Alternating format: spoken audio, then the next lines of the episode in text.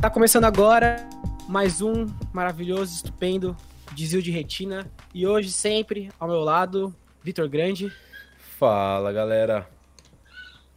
Hoje estamos não só com um, estamos com dois convidados muito especiais, como sempre, né? Não poderia ser diferente.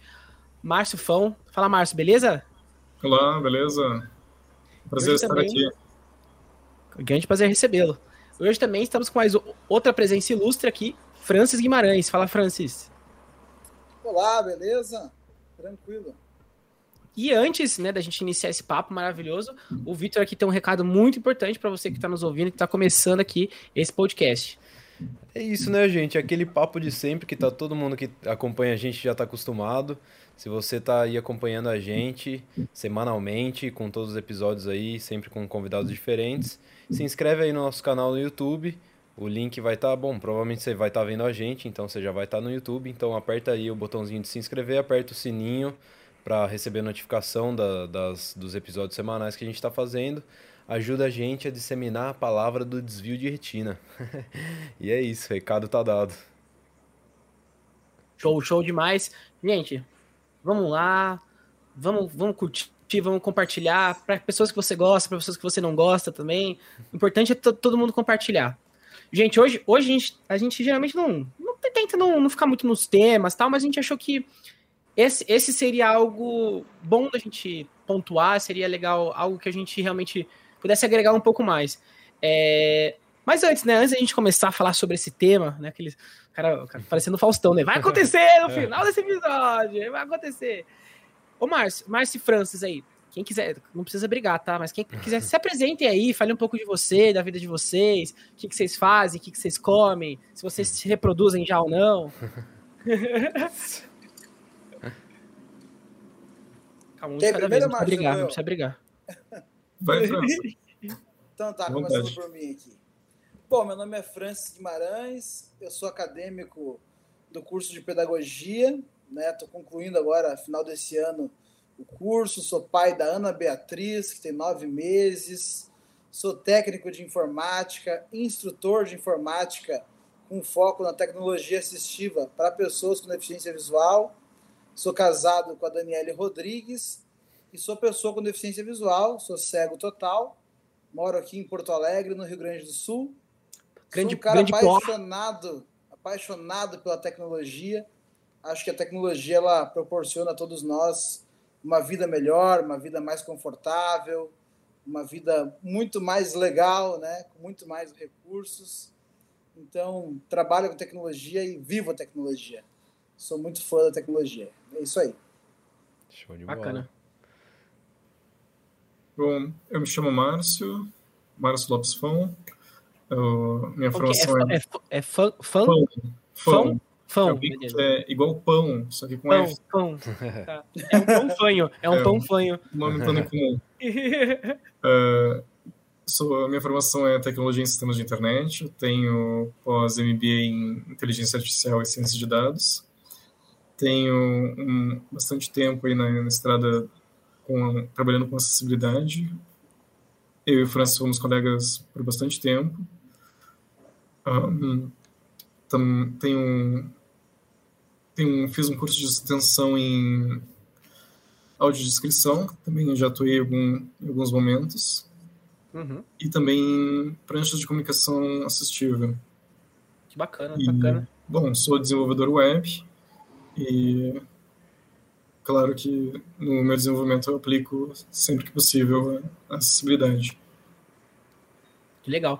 Cara, eu, eu fui até pesquisar, né? Fui, fui me preparar um pouco, né? Uhum. E até os números, né, que a gente vê são quase meio, meio, meio milhão de brasileiros que não tem, enxergam é, praticamente 100%, né? Não enxergam nada. E quase 7 milhões aí de, de pessoas que têm algum tipo de problema que é quase, é, é quase nada, né? Então, assim, é, a gente não, não está falando mais sobre é só uma, uma pequena quantidade da população, né? Mas a gente tem uma grande, um grande ponto, né, da população que tem, que tem, esse, que tem essa, vamos dizer assim, uma, uma dificuldade, uma, uma barreira aí, né, é, para conseguir ter acesso às mesmas coisas e acho que o mundo ainda não está 100% preparado para essas, essas pessoas, né? E eu queria, eu, queria até, eu queria até levantar uma, um, um, debate aqui sobre isso, né?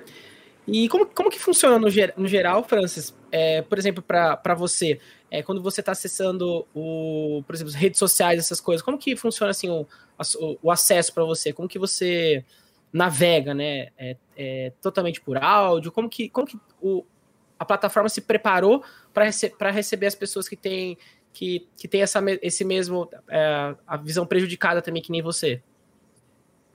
É, essa pergunta é muito importante, né? Porque grande parte das pessoas, da sociedade, ainda não tem a compreensão como uma pessoa cega ou com baixa visão, né, que é a pessoa que enxerga um pouco, ela vai dominar o computador, o smartphone, os sistemas, né? Na verdade, hoje a gente usa o mesmo sistema que qualquer pessoa, né? O Windows, ou iOS, ou Linux, o Android, né? Ou iOS no iPhone, a gente utiliza os mesmos sistemas. A diferença é que a gente utiliza um leitor de telas.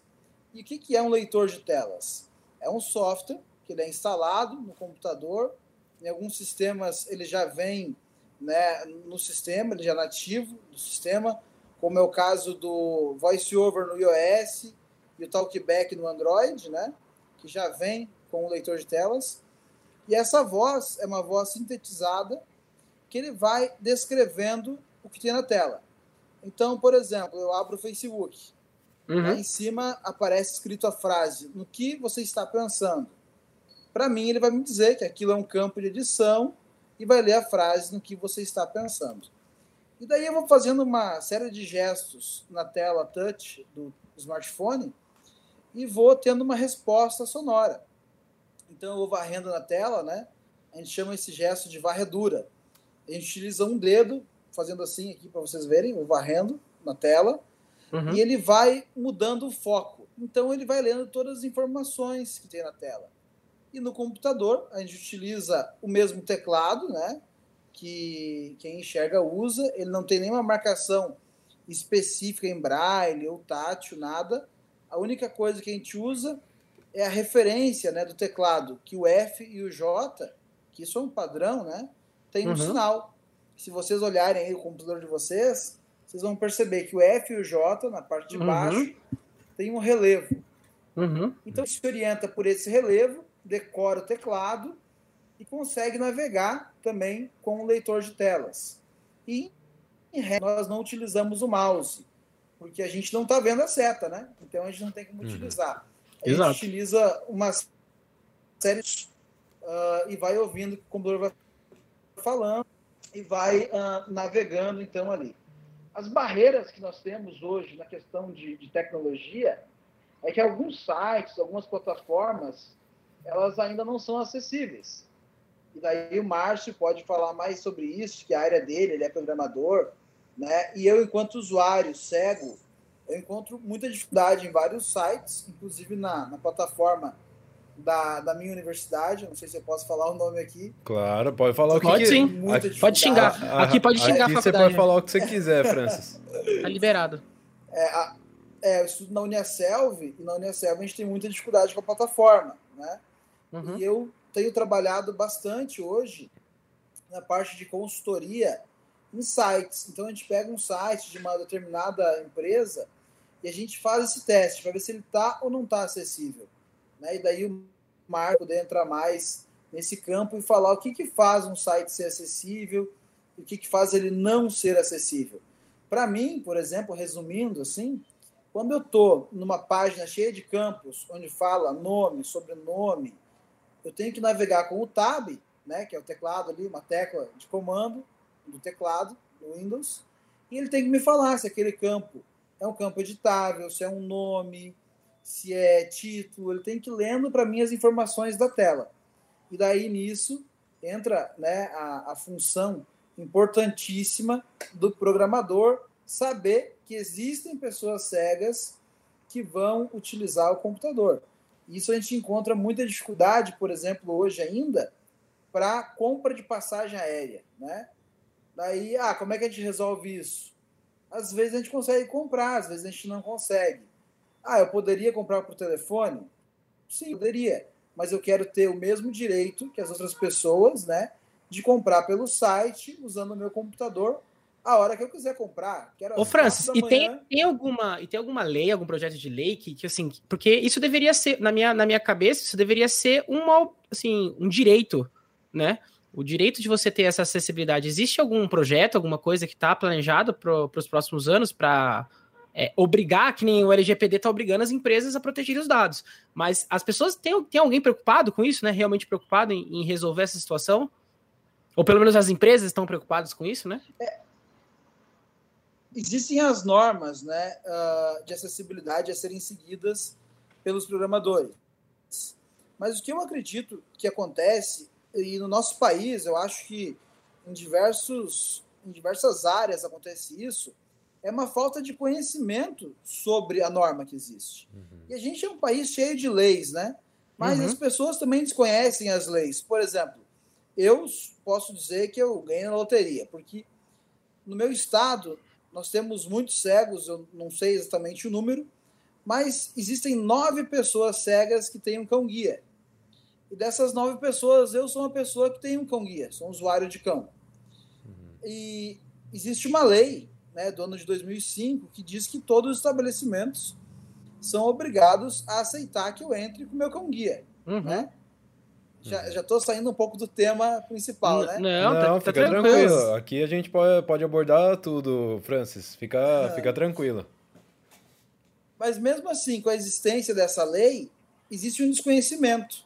E com o desconhecimento da lei, tem o descumprimento. Então hoje, se eu quero pegar um carro do Uber, o Uber não quer me levar porque desconhece a lei. Né? Não, não consegue compreender que o cão ele foi treinado dois anos, que foi investido aí um recurso de 60 mil reais na formação desse cão, né? que um cão dele, em média, 60 mil reais Pra formar um cão guia. E quanto tempo? E quanto, deixa, agora que você entrou no cão guia, eu sou muito curioso. Eu ia te fazer essa pergunta, mas já que você entrou, eu vou falar, eu vou perguntar.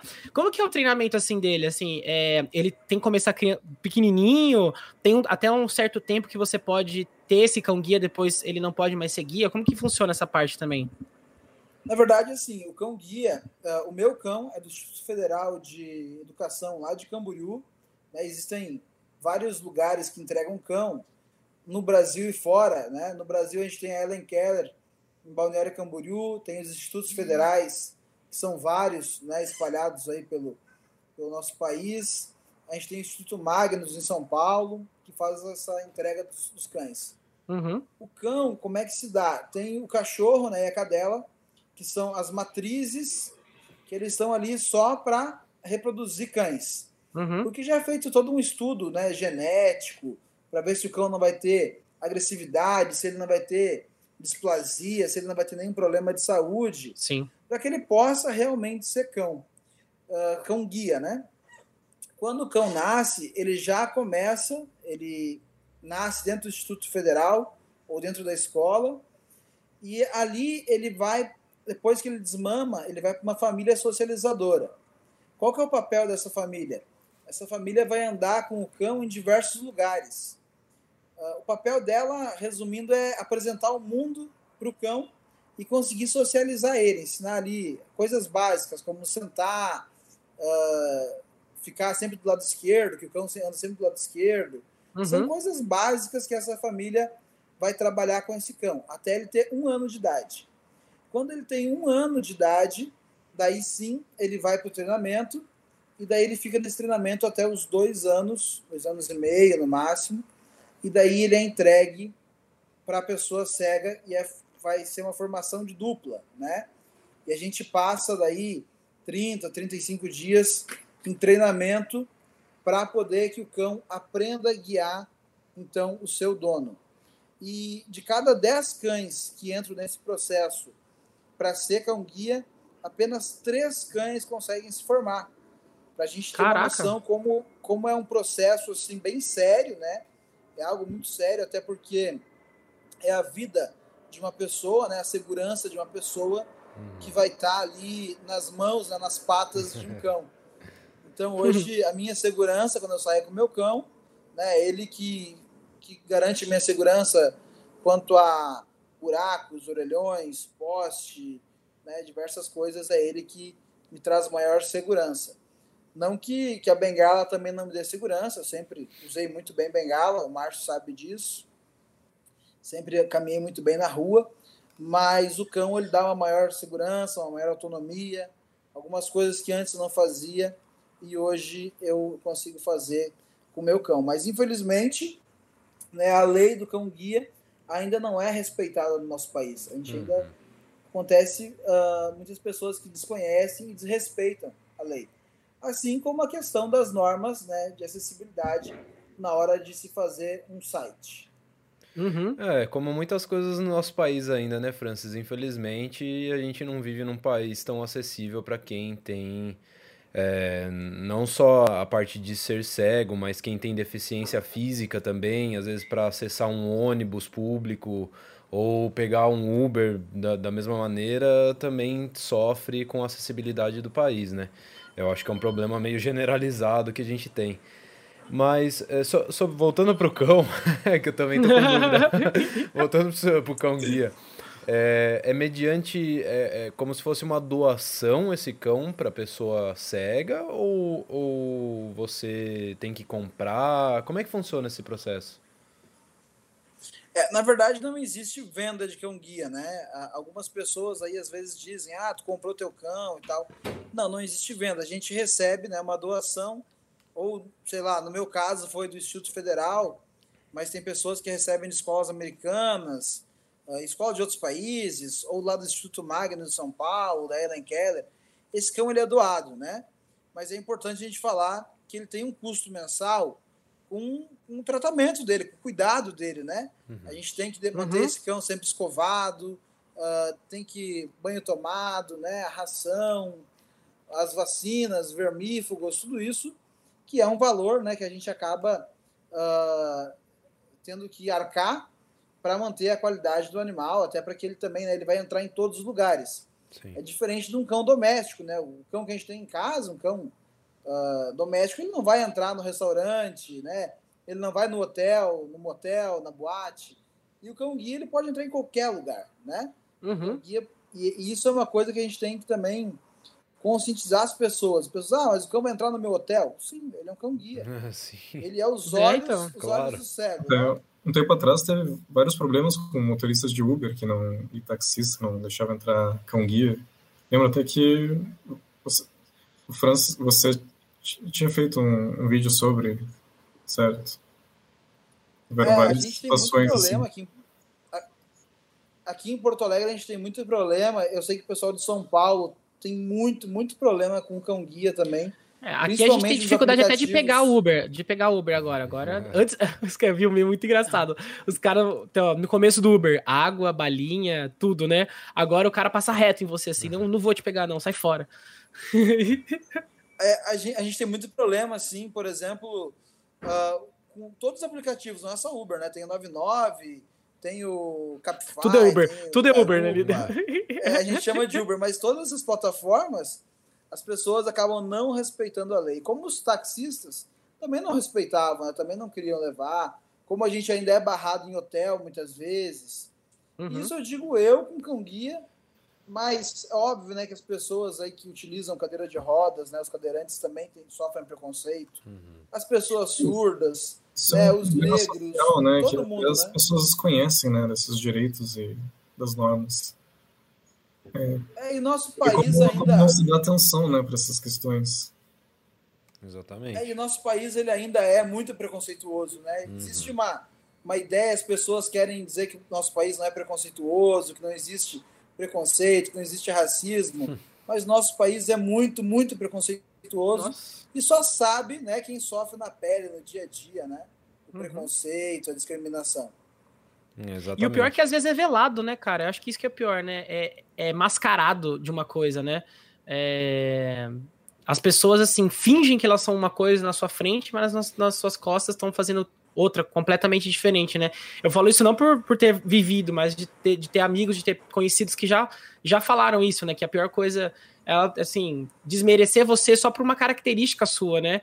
É, não achar que você é bom o suficiente só por causa de uma coisa que você, que você tem que não, que não te caracteriza, né? Só um, um, um ponto de tudo que você é, né? É a mesma coisa que é, se, eu, se eu vou ser careca, eu, eu só vou ser caracterizado como careca, dizer assim, né? Isso não, não, tem, não, tem, não tem nada a ver. É, né? tá, tá tudo meio errado aqui no país, né? Porque, se eu não me engano, foi ontem, anteontem, o nosso queridíssimo ministro da Educação falou que crianças deficientes atrapalham o ensino das outras crianças. Então, a gente tá atrasado em muita coisa, né?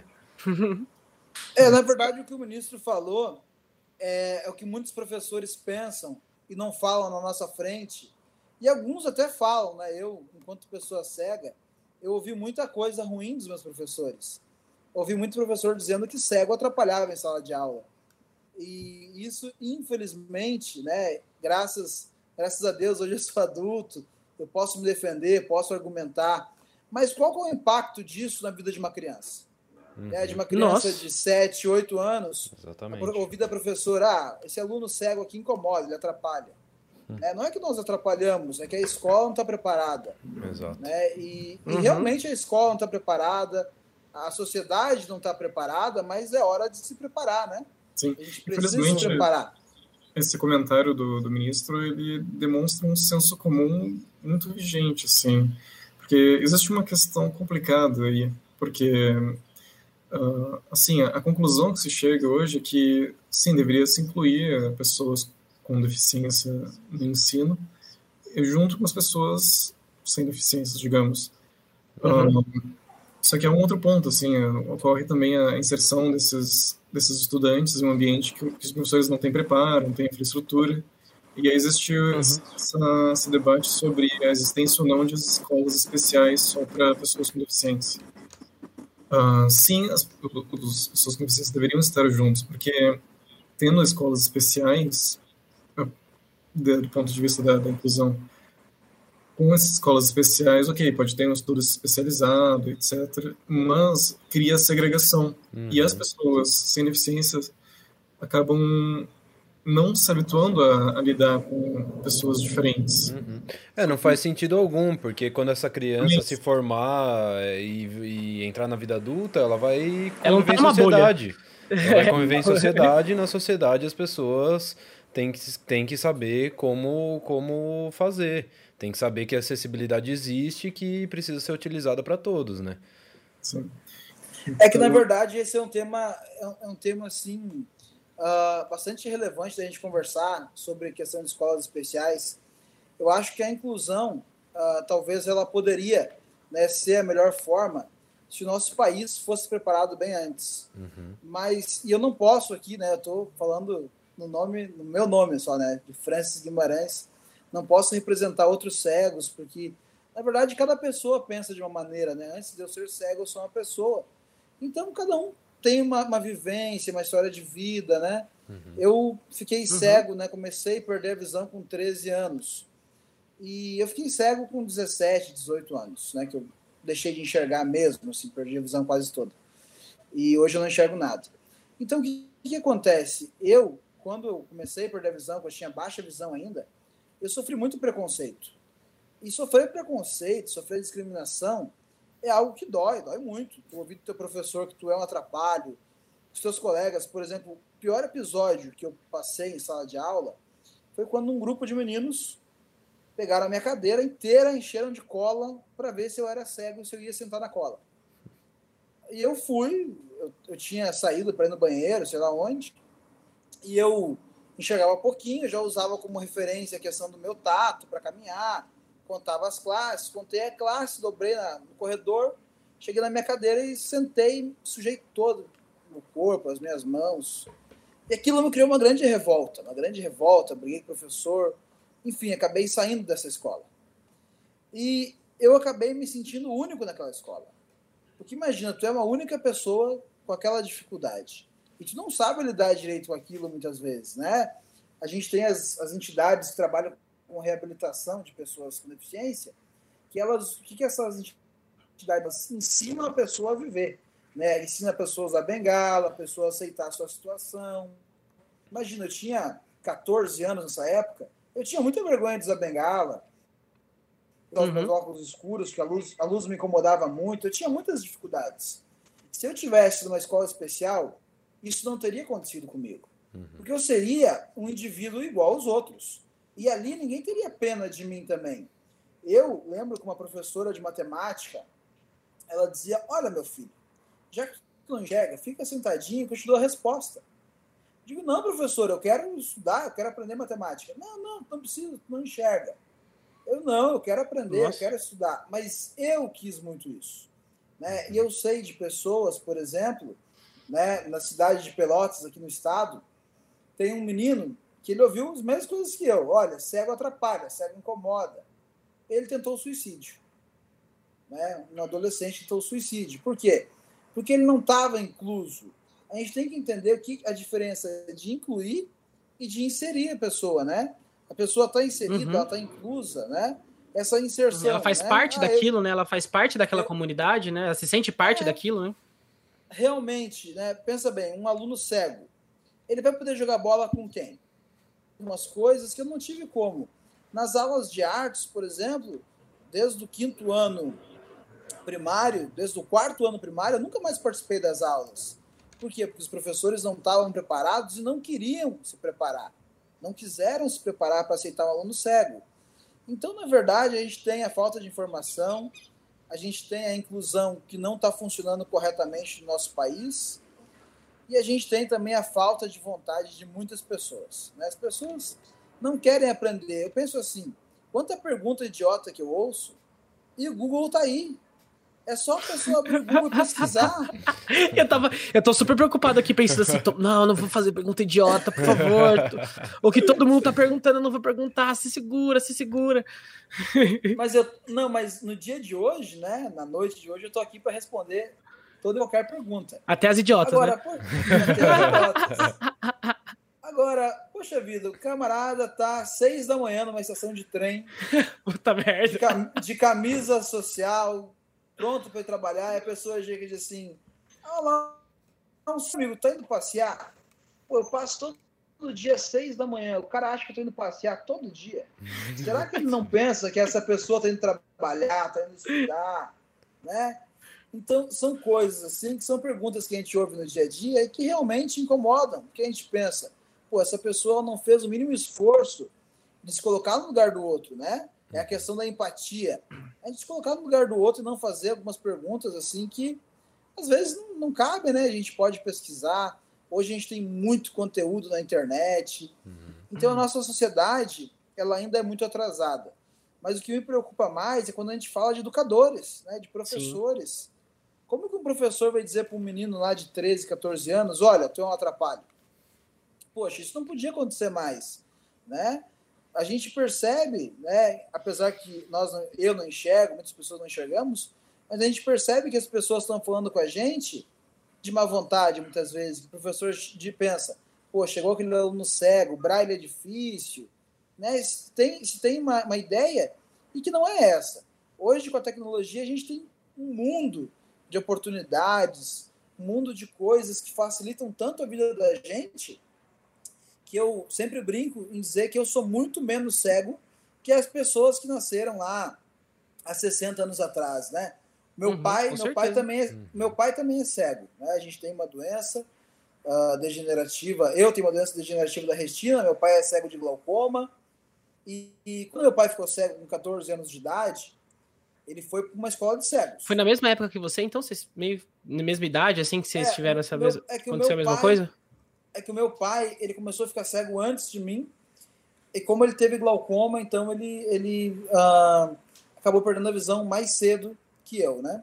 Uhum. Mas no caso do meu pai, ele era do interior de Caxias, e ele foi para uma escola interna, né? Lá para Santa Luzia, aqui em Porto Alegre.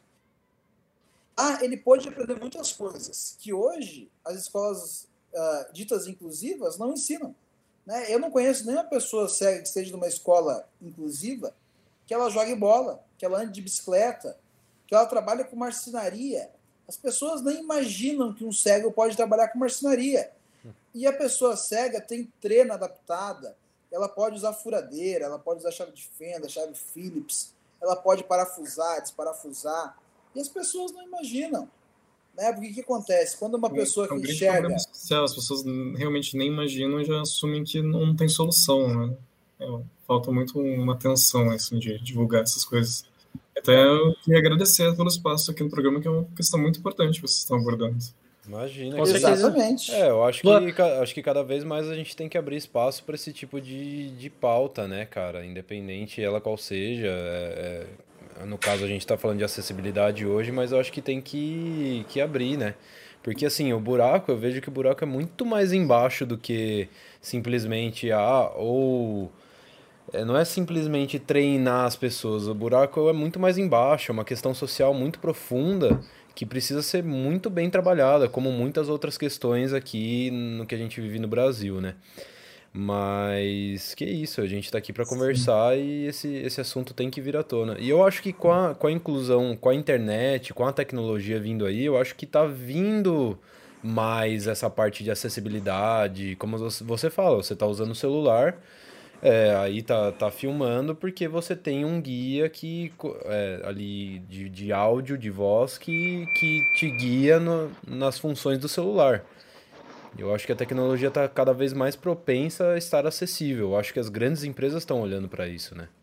Sim, realmente. A tecnologia é uma coisa que abriu muito espaço para pessoas que têm, com deficiência. Uh, voltando um pouco no assunto da, das universidades, por exemplo, uh, existe a Lei Federal de 3.409, de 2016, que determina a acessibilidade nas universidades.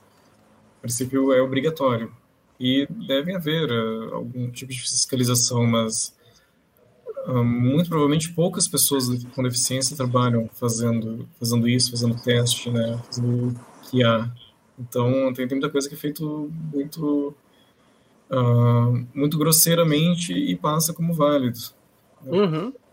Então, eu acho que o, que o que pode acontecer também, Márcio, deixa eu até perguntar uma coisa para você. Eu, você, eu já sei que você, é, que você tem. O Francis talvez tenham trabalhado junto em algum tipo de consultoria. O Francis falou que dá uma consultoria. Mas talvez eu acho que no desenvolvimento tanto das leis quanto de alguns métodos, é, eu, eu não sei o quanto, o quanto existe uma, uma o número de pessoas que passam por, que passam por isso no, no dia a dia que, que vão dizer para você, olha, não, vamos fazer desse jeito, vamos fazer dessa forma, né?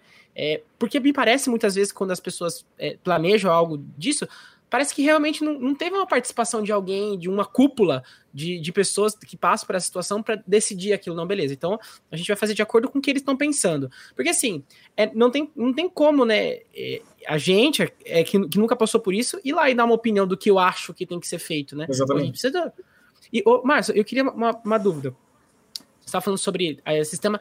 Quando você precisa, por exemplo, programar alguma coisa, ou fazer um desenvolvimento de um software, desenvolvimento de alguma coisa, é, o que, quais são as premissas que você utiliza assim dentro dessa estrutura para tornar isso para torná-las acessível? Por exemplo, tô dando, vou dar um exemplo. Eu vou fazer um site, é um exemplo X. É, como, como que, que eu tenho que fazer para tornar ele acessível? Para que quando o Francis entrar, o leitor consiga dizer realmente o que tem ali ele consiga sentir essa, essa tranquilidade para poder acessar qualquer lugar.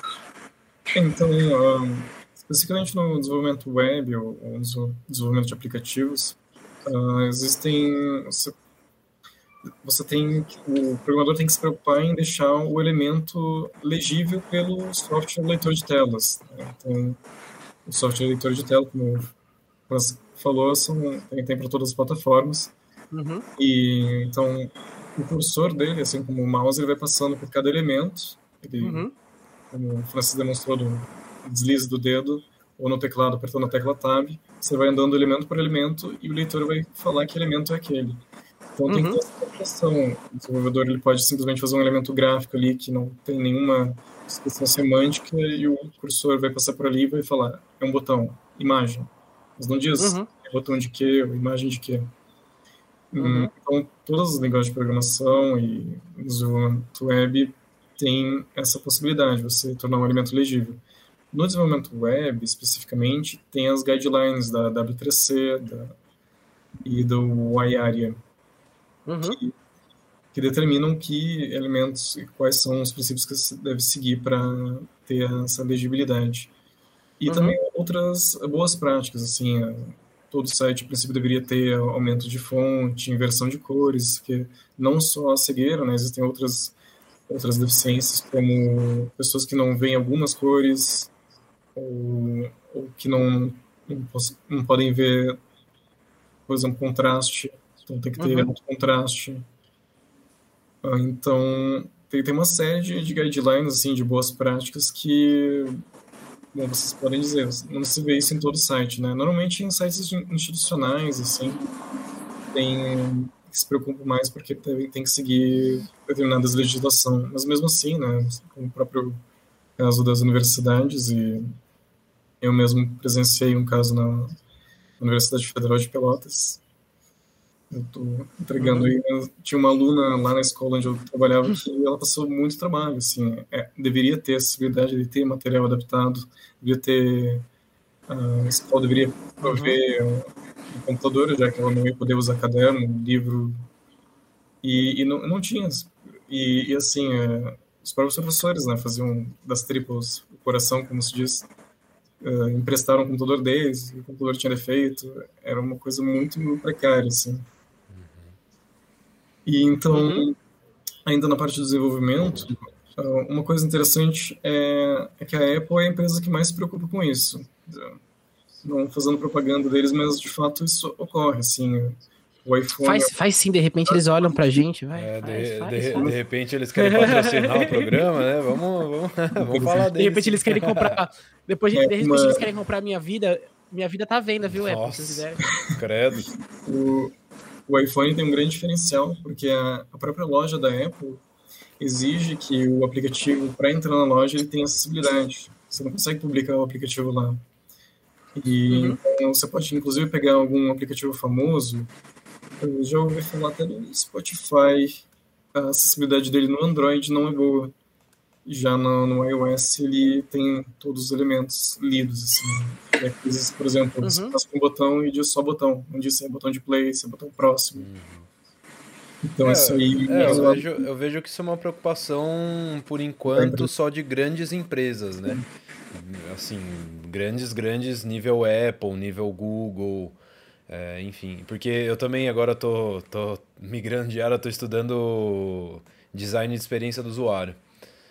Então, eu estou fazendo um curso da Google, inclusive, que eles estão falando bastante sobre acessibilidade. E então eu vejo que nas grandes empresas e, é, eles têm se movimentado para fazer essa parte da acessibilidade acontecer. Mas até chegar na nossa realidade do que a gente vive, de pequenos sites ou de sites de universidade, é, eu acho que ainda vai ser um longo processo. Mas são coisas que têm que ser faladas, né? Sim, exatamente. É, grandes empresas se preocupam, sim, porque normalmente tem alguma normativa ou filosofia da empresa de, de ter acessibilidade, ou, porque eles realmente precisam se proteger para não uh, serem penalizados por alguma uma legislação específica. Uhum. Um, então, isso realmente é mais comum em grandes empresas. No próprio quesito mercado, né, existe uma grande quantidade de usuários cegos de, de, de computador, de celular. Ah, e como o exemplo do que o Francis falou sobre compras de passagem aérea, se pensar só na, na, no quesito mercado e usuário, quantas empresas já estão perdendo dinheiro porque uhum. não, não vendem para esses usuários. Uhum. E como desenvolvedora, até um tempo atrás preocupava muito em no site poder ser exibido no Internet Explorer, por exemplo. E se parar para olhar os números assim, de usuários que usam Internet Explorer 6, por exemplo. E. Tudo bem que Internet Explorer 6 já, já, já morreu, mas é uma coisa que até pouco tempo se, era, bem, era bem comum. Uh, o número de usuários deficientes, deficientes, visuais era muito maior do que o usuário de Internet, Internet Explorer antigo. Uhum. Então era fazia muito mais sentido se preocupar com a acessibilidade para deficiente visual, para leitor de tela, do que para o Internet Explorer 6, 7. Uhum. Caramba. É, existem todas essas séries de, de boas práticas assim, que, que, fazem todo sentido de, de diversas formas. Sim, exatamente. Acho que é. Eu, eu, eu acho que isso também vai começar a mudar um pouco, talvez quando o mercado. Como, como foi com o Pink Money, né? Vamos dizer assim, que, é, que foi onde quando o mercado entendeu que a gente tinha uma parcela grande do mundo, né? Que tinha um poder aquisitivo e não estava sendo representado não estava sendo representada, né, em alguns momentos e tinha esse dinheiro que eles estavam deixando passar, né? Eu acho que quando o mercado todo se voltar para isso, aí a gente vai ver algumas mudanças, né? Porque, gente, infelizmente que a gente o que fala aqui é a grana, né, no nosso mundo. Então assim, a hora que eles olharem e falar assim, caraca, realmente é Acho que pode ser, pode ser isso. Eu acho que a gente vai ter uma mudança significativa em algumas coisas que, que, a, gente tá, que a gente tá vivendo. É, ô Francis, eu queria te fazer uma, uma, outra, uma outra perguntinha. Nesse seu processo, quando você, quando você é, se tornou uma, uma pessoa cega, é, quais, quais foram os, os, os desafios assim para você, né? O que, o que, que inicialmente para você é, mais pegou é, você falou de contar, né, e tudo mais. Eu, e eu lembrei de uma coisa que estava contando, depois o pessoal fazendo pergunta idiota. Eu conheci uma pessoa numa época que eu fazia natação e ela era, ela era paraplégica, né? E ela me, ela me contou que, o pior, que a, o pior ponto que aconteceu quando ela se tornou, se tornou paraplégico foi. Ela falava que quando as pessoas iam conversar com ela, elas mudavam o tom de voz, sabe? Tipo, para aquele negócio meio coitado, ai meu Deus, não sei o que, sabe? E ele falava que, que isso era o que mais deixava ele revoltado. Porque ele falou assim, cara, pô, não é pra você me tratar de outra forma, eu tô de boa aqui, não te pedi favor, não pedi pra você me ajudar em nada, né? Você não precisa ficar me tratando como se fosse um coitado, né? Então ele, ele dizia que pra mim, pra isso, doía muito, machucava muito ele ainda, né? Mas ele, cara, ele era um dos caras mais engraçados que eu conhecia, conhecia porque ele tirava, ele brincava muito com tudo isso. Eu acho que também a gente acaba tendo algumas máscaras, né? Mas e para você, como que foi assim, esse desenvolvimento de você também é, se aceitar, eu acho também, né? De você realmente falar assim, não, beleza, essa é a minha condição, vamos seguir em frente e eu quero ser o melhor que eu posso ser agora para mim. Putz, cara, eu acho assim que talvez eu até tive sorte no meu processo de ficar cego, porque eu fui perdendo a visão aos poucos, né? Diferente de quem fica cego por um acidente ou, sei lá, por algum outro motivo. Eu tive uma degeneração na retina por distrofia de cones e daí eu fui perdendo a visão aos poucos, foi surgindo uma grande fumaça clara na minha frente, cinzenta, e essa fumaça, primeiro ela estava distante, ela foi se aproximando, até que eu fui percebendo que eu estava né, ficando cego. E, assim, eu acho que a maior dificuldade que eu tive foi uh, encarar a sociedade, encarar as pessoas, as pessoas compreenderem que eu estava realmente ficando cego, que aquilo não era uma brincadeira, que aquilo não era, sei lá, qualquer coisa, que aquilo era, era verdade, que era sério mesmo. Eu acho que essa, esse foi o primeiro, assim, a, a primeira barreira, a primeira questão séria que eu passei na vida, assim, foi isso. Né? Porque é, é aquela conversa da gente com a gente mesmo. E agora, o que eu faço? Isso está acontecendo, a medicina não está encontrando forma, né? E o que, que eu faço? E se eu deixar de enxergar mesmo? E se eu não enxergar mais nada? E daí, eu acho que o lado mais difícil depois da escola, tecnologia eu não tive problema, porque eu usava lupa. Existe um leitor de telas que chama JAWS, que ele é um dos melhores leitores do mundo. Hoje já existe um outro que uh, dá para comparar assim, em questão de qualidade, que é o NVDA.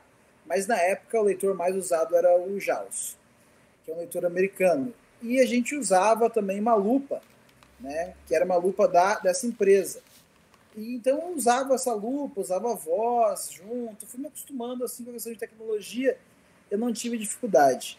A minha maior dificuldade foram realmente com as barreiras atitudinais, né, que são uh, das pessoas, né, que vem da atitude das pessoas. Porque eu comecei a ver a vida né, de outra forma. Eu comecei a, a entender que era o preconceito as pessoas fazendo muita pergunta: ah, tá vendo isso aqui? Uh, quantos dedos tu tá vendo?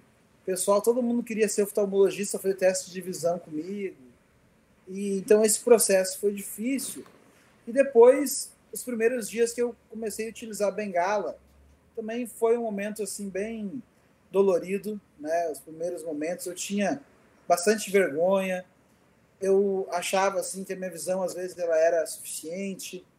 As primeiras vezes que eu tive que chegar num ponto de ônibus e perguntar o ônibus também foi algo assim bastante ruim. Mas foi algo que eu entendi que eu precisava fazer, que eu precisava aceitar. Né? Eu acho que por, pelo fato de eu ter me revoltado um pouco, eu acho que foi bom, por um lado, porque eu consegui encarar aquilo e, e dizer, olha, bom, tô cego, mas eu vou andar na rua, eu vou aprender, eu vou fazer as coisas. E por um outro lado também foi negativo, porque a gente faz, quando a gente está revoltado, a gente faz algumas, algumas merdas né, que a gente não deveria fazer, mas que faz parte da vida de todo mundo. Acho que a adolescência é um lado assim mesmo, tem esse lado. né, da gente ter as nossas dificuldades, nossos conflitos. E para quem tem uma deficiência, né, isso de alguma, uma, de alguma maneira acaba se acentuando, né? A gente acaba, talvez, principalmente para mim, né, que tive esse processo bem no meio da adolescência, né? E daí tem as meninas que se afastam, tem outras que se aproximam, que também é uma questão, né, delicada, que o preconceito ele está espalhado em todas, em todas as áreas da sociedade, né? Mas tem muita gente legal, a gente encontra muita gente bacana, né? Depois, quando eu fui trabalhar em Pelotas, tive esse grande amigo aí, que é o Márcio, né? Que é uma pessoa, pô, sem palavras falar do Márcio.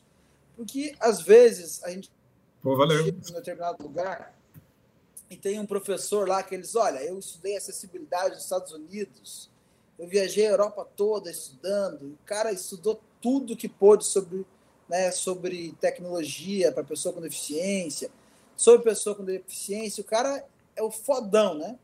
Mas aí tu vai falar com esse cara e esse cara não sabe nem como lidar contigo. Então, às vezes, o estudo ele não é tudo nessa área. Né? É importante, é. É fundamental que a pessoa estude, né? que ela se prepare. Mas, às vezes, tem um cara que é muito preparado, mas, na verdade, ele não está preparado para lidar com o diferente, né? para lidar com o que foge da curva. Né? Pô, um cara cego. E o Márcio, né? a gente começou a trabalhar junto, e o cara ia na minha casa, daí ele via eu fazendo comida, ele via lá eu preparando a caipirinha. E não era aquele cara que dizia assim, ah, mas como é que tu pode fazer isso? Não existia aquela super proteção. Porque eu acho que o mais atrapalha as pessoas cegas é a super proteção. Né? A família, muitas vezes, acha que está ajudando, acha que está amando, eu amo meu filho, mas na verdade ela está prejudicando. Ela está super protegendo, ela está sufocando aquele jovem. Né? O jovem precisa de quê? O jovem tem que andar na rua jovem tem que ir na praça, tem que ir numa festa. Então, o jovem cego também precisa disso, né? Ele precisa pegar a sua bengala e sair na rua, ir no mercado, ir encontrar os amigos. E muitas vezes a família não deixa, né? Qual é o jovem que quer chegar numa festa levado pela mão, né? Ninguém quer isso. A gente quer ter autonomia, a gente quer ter independência. E eu sempre lutei muito por isso, né? E acho que vou pro resto da minha vida lutar por essa autonomia, por essa independência.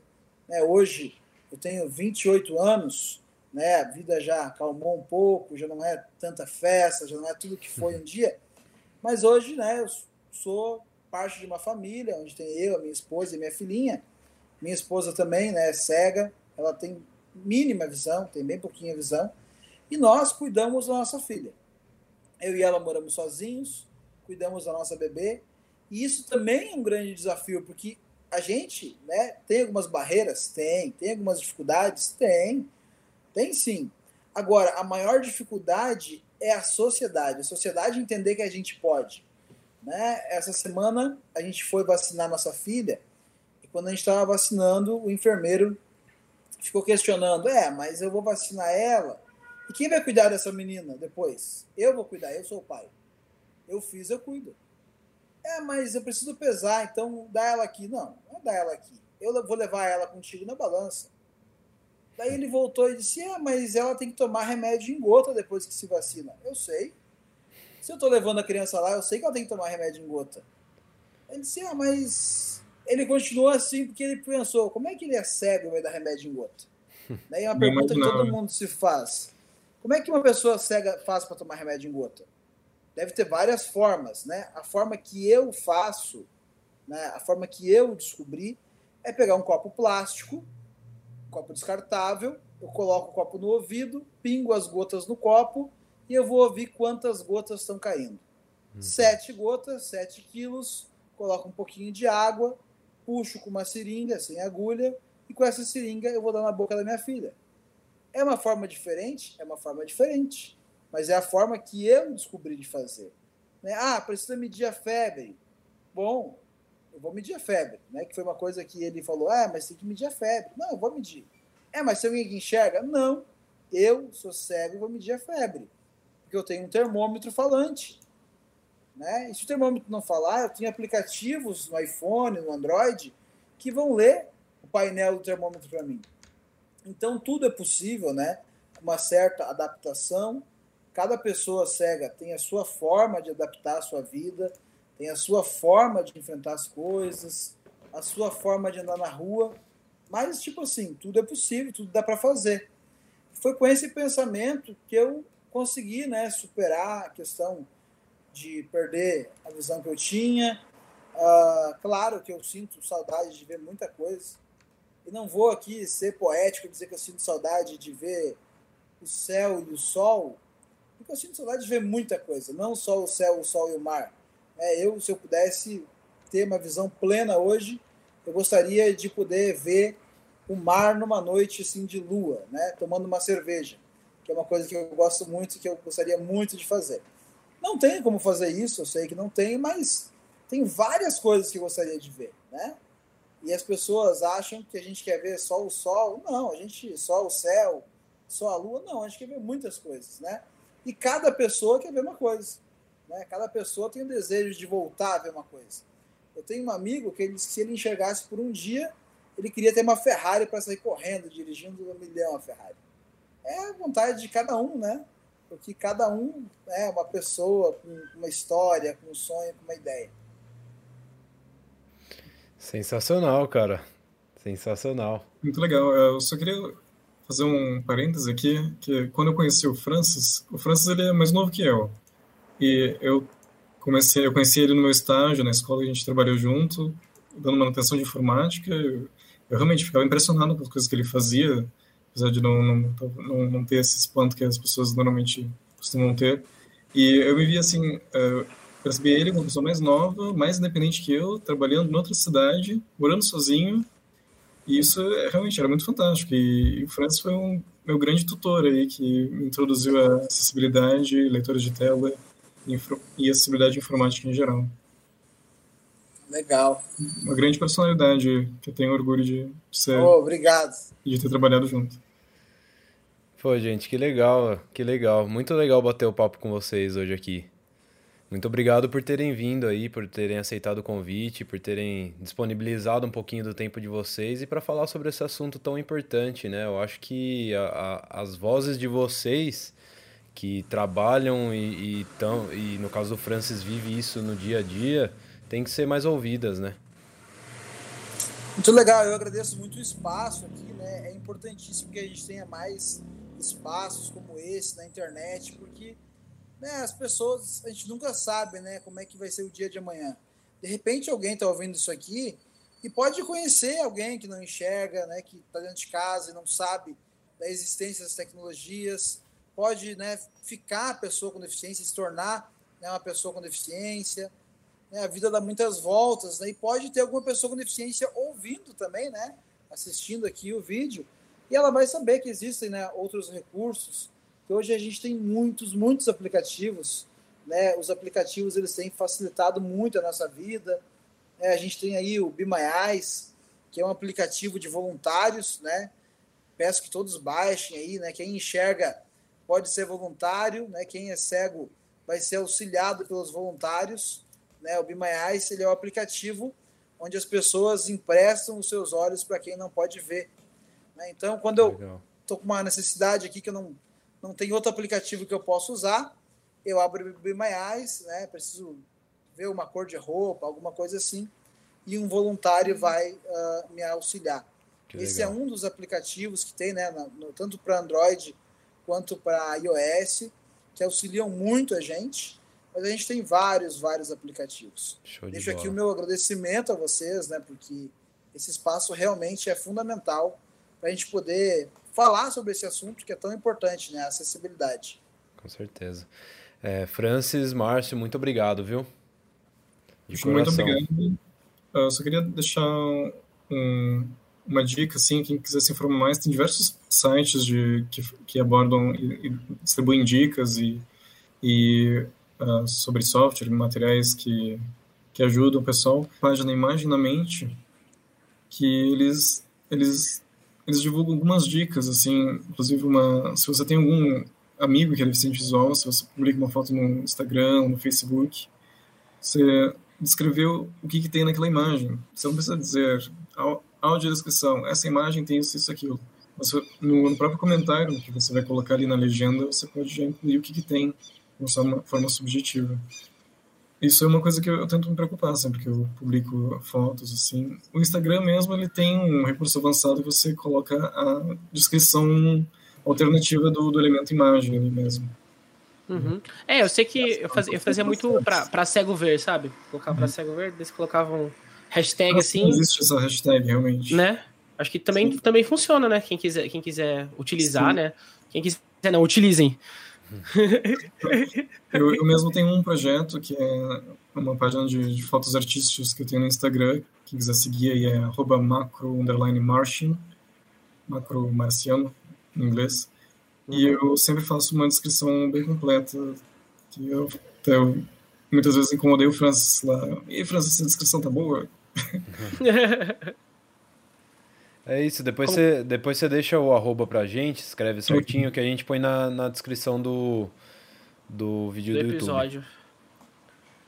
Gente, muito obrigado. Finalizando Beleza. aqui. Não, problemas técnicos aconteceram, mas tá todo mundo bem, tá todo mundo a salvo aqui. Mas é isso, gente. Muito obrigado de coração, de verdade. Foi sensacional poder ouvir um pouco da experiência do Francis, um pouco da experiência do Márcio também, trabalhando com essa parte de acessibilidade. Sensacional, gente. Vamos combinar e o dia que tudo isso melhorar, da pandemia, a gente tiver o nosso estúdio aí presencial, a gente vai convidar vocês também. É, e para gravar aí, aí, pode tomar cerveja, aí pode tomar cerveja. Pode tomar cerveja. Ah, pode, pode, eu, vou, eu, quero, eu quero vai rolar caipirinha ao vivo. Vai rolar caipirinha ao vivo. O mínimo ah, que eu então espero é tá. que vai rolar caipirinha ao vivo. ah, temos o nosso mixólogo de caipirinha aí, Francis. É, então, ó. Show. Tô esperando caipirinha ao vivo. Aí sim, eu, muito obrigado, pessoal, por, por esse espaço. Foi uma honra estar aí, ser convidado para esse, esse projeto. Muito legal mesmo. Valeu, obrigado pessoal. Vocês. Obrigado, obrigado você, você que está nos ouvindo, né? Sempre. Obrigado. Você é o nosso combustível para continuar você, trazendo conteúdos diferentes para vocês. Você que vai apertar o botãozinho subscribe aqui embaixo. Aqui embaixo, ligue para 9, 0800 559 e compre agora. é isso, gente. Valeu.